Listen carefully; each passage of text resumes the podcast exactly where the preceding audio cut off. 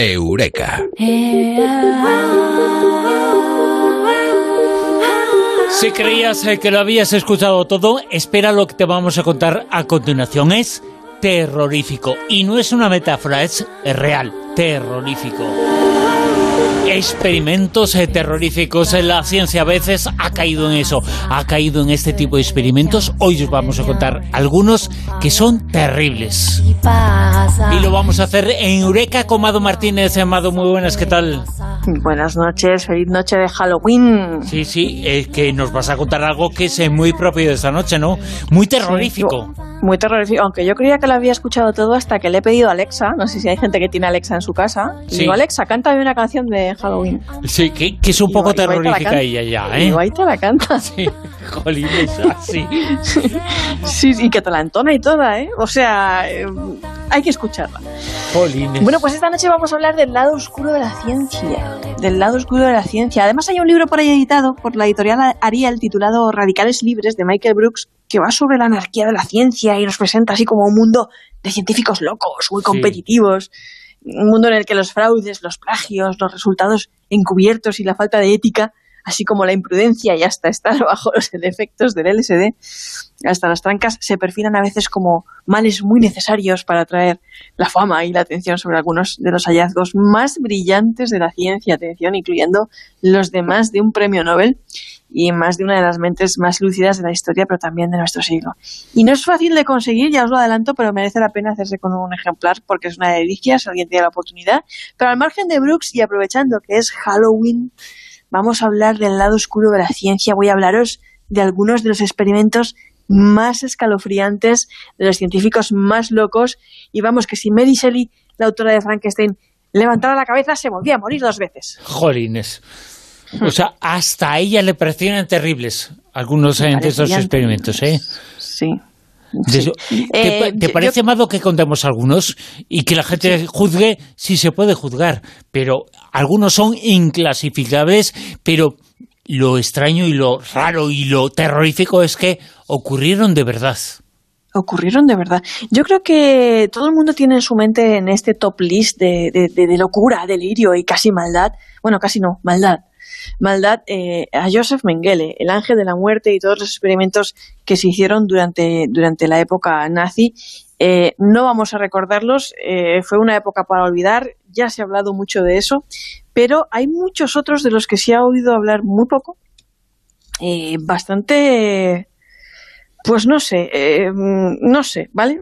Es que no sé ni darles un adjetivo, pero bueno, vamos a hablar de uno que mm, no sé cómo llamarlo. Se trata de un experimento en el que lo que hicieron fue aislar bebés. O sea, tú sabes que nosotros, el ser humano, somos un pequeño monito evolucionado, un primate ahí que necesita pues cariño, amor, estímulos, contacto humano. Quizá yo creo que somos el mamífero más social del planeta. No estamos hechos para vivir en completo aislamiento y mucho menos pues para que nos dejen ahí abandonados, ¿no? Pero recuerdo que cuando estaba estudiando antropología eh, nos hablaron de un relato algo fantasioso de Herodoto que decía que el rey egipcio pasmético quería saber cuál era la lengua innata o la lengua más antigua de la humanidad y no se le ocurrió otra cosa que dejar unos bebés en completo aislamiento a ver en qué lengua balbuceaban su primera palabra. Y como uno de ellos, el primero en hablar, dijo algo parecido a becos, que en frigio significaba pan, pues el faraón declaró que el frigio era la lengua innata, la más antigua de, de la humanidad. Y uno piensa, ¿pero esto pasó de verdad? ¿No pasó de verdad? ¿Fue fruto de la mente fantasiosa de Heródoto?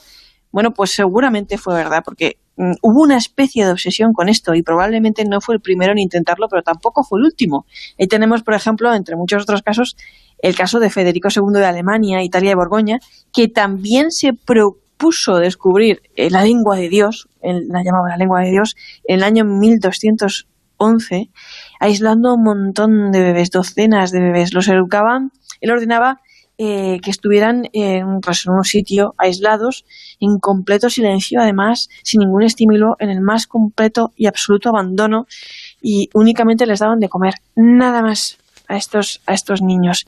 Y los pobrecitos pues murieron todos a, a edad muy temprana y, por cierto, ninguno logró articular palabra.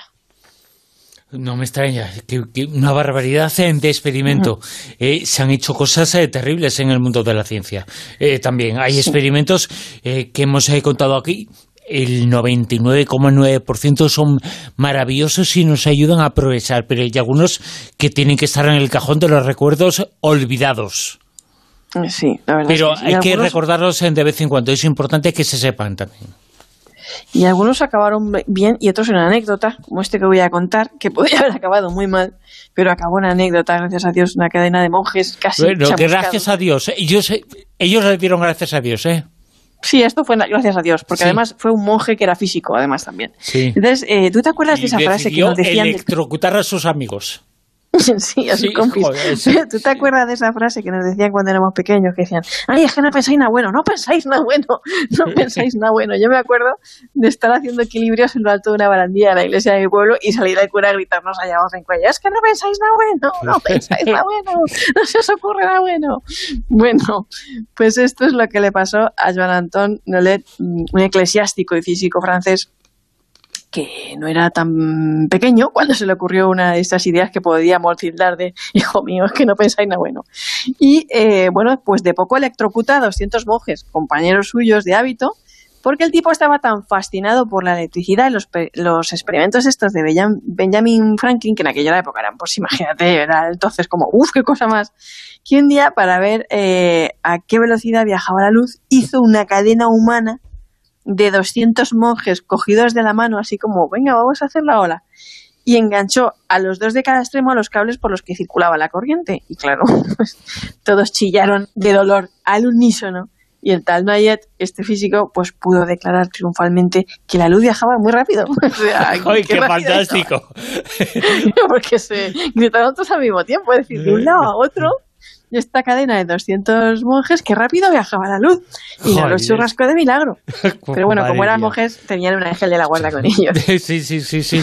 Bueno, bueno, eh, nunca mejor dicho, eh, se cagaron en Dios un poquito. Pues ya ve, de poco, de poco, de poco, de poco. Madre mía. Y este experimento que nos va a contar a continuación también tiene, tiene su aquel, ¿eh? Es una mujer que la dejaron embarazada con el esperma de un simio. No, pero podría haber pasado. Sí, bueno, ese era el intento, sí. sí. y también eh, quería hacer cositas al contrario, este hombre. este hombre se llamaba aberración científica, donde las haya. O sea, te voy a decir que no lo hizo porque se murió antes, ¿eh? porque ya mm. tenía los permisos y todo para hacerlo, ¿eh? O sea, o sea, muy fuerte. no este solamente el problema es el, quién lo piensa y quién lo quiere hacer, sino que alguien le dé permiso para eso. ¿En qué estaban pensando, no? Sí, sí, sí, sí. Aberración científica donde las hayas, las del biólogo soviético Ila Ivanov, Ivanov, eh, Ivanovich Ivanov, eh, que quiso fecundar a una mujer por un mono. También quería que los hombres fecundaran a una mona. Sí.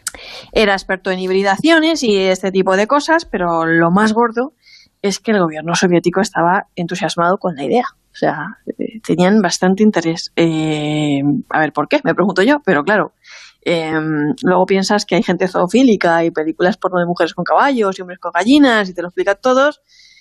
Te explicas estas cosas y después vas, coges una zafa y te pones a vomitar directamente. Por lo menos yo cuando oigo hablar de estas cosas. ¿Tú te acuerdas del grupo ese de jóvenes marroquíes que cogió la rabia por violar a una burra o esa orangutana que prostituían en un burdel, de lo que estuvimos hablando también. ¿eh? Sí, sí, bueno, terrible, o esas noticias de perritas violadas que normalmente fallecen después de la atrocidad. Bueno, pues menos mal que el tal Ilya Ivanovich Ivanov eh, murió antes y no pudo llevar a cabo el experimento. Además, le estaba costando bastante conseguir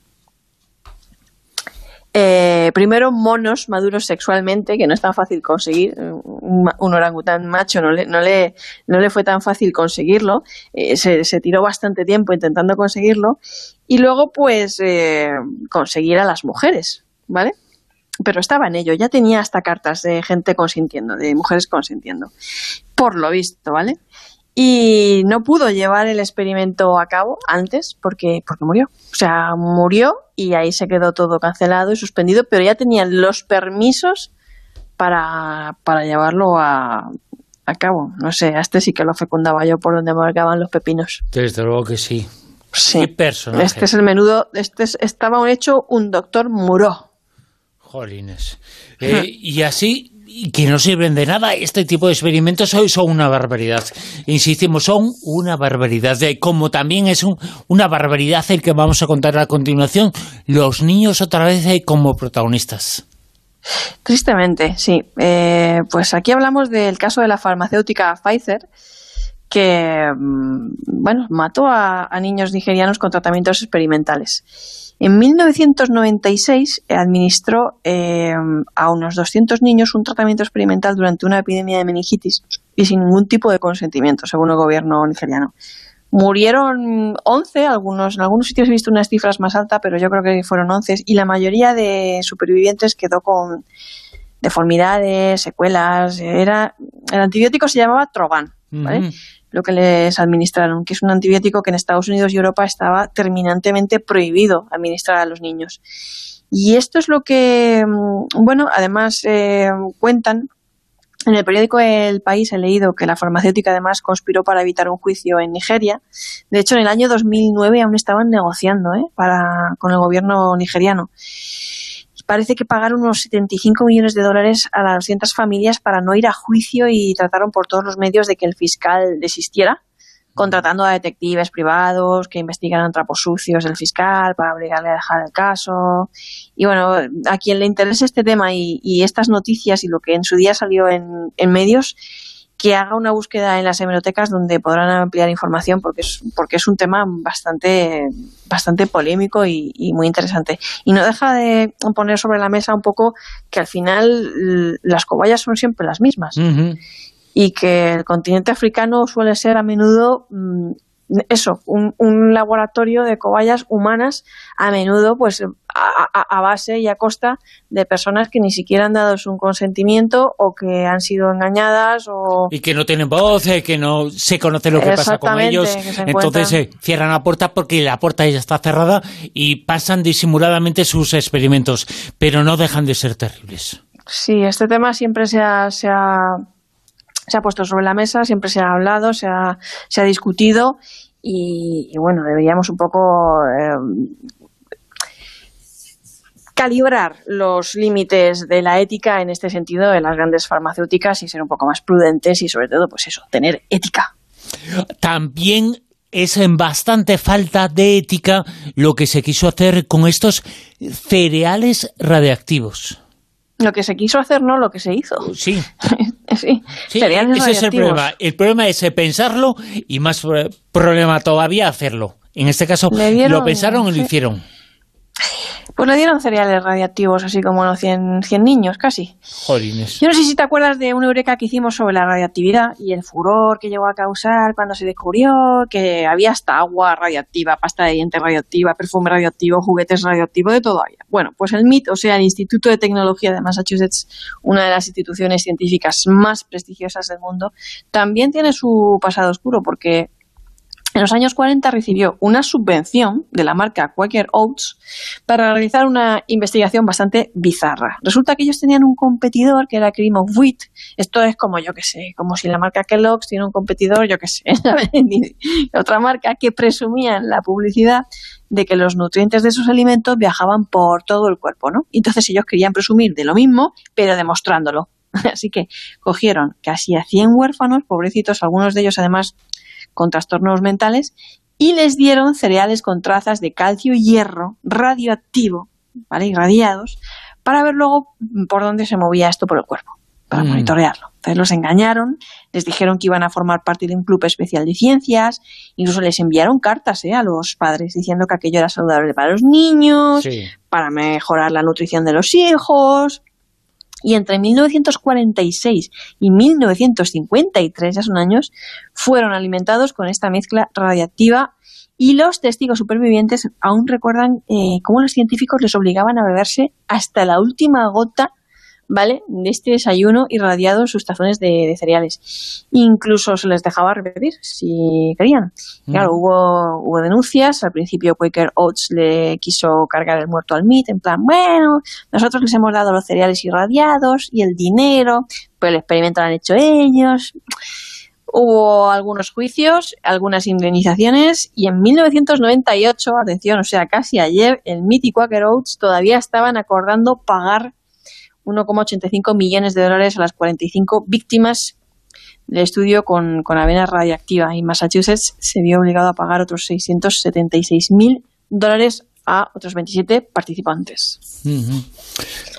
Bueno, y cuando estos experimentos, algunos de ellos, sobre todo con farmacéuticas, se han llevado a juicio, pues eh, se ha indemnizado a la gente, eh, pero las víctimas son víctimas independientemente de que hayan un juicio, son víctimas. Sí, claro, son víctimas. Además, la, la, historia de estos científicos locos y de esta ciencia loca está llena de casos en los que a menudo se ha recurrido, pues eso, a países subdesarrollados, a presos en cárceles, condenados a muerte, incluso enfermos terminales de cáncer, para administrar ciertos tratamientos y hacer ciertos experimentos sin consentimiento o en condiciones muy dudosas, ¿vale? Muy dudosas de consentimiento. Mado Martínez, eh, Eureka, a veces eh, la ciencia casi siempre nos da luz, pero en ocasiones eh, como esta que hemos contado hoy, hoy que era un día que había que hacerlo, a veces da un poquito de oscuridad y hace cosas un poquito terribles. Y estos experimentos lo son, pero, insistimos, son una excepción. No es lo habitual, desde luego. Bonito es leerse Frankenstein. Exacto, eso sí es un libro, ¿eh? Eso es un libraco. Mado Martínez, hasta la semana que viene, gracias. Un abrazo grande, chao.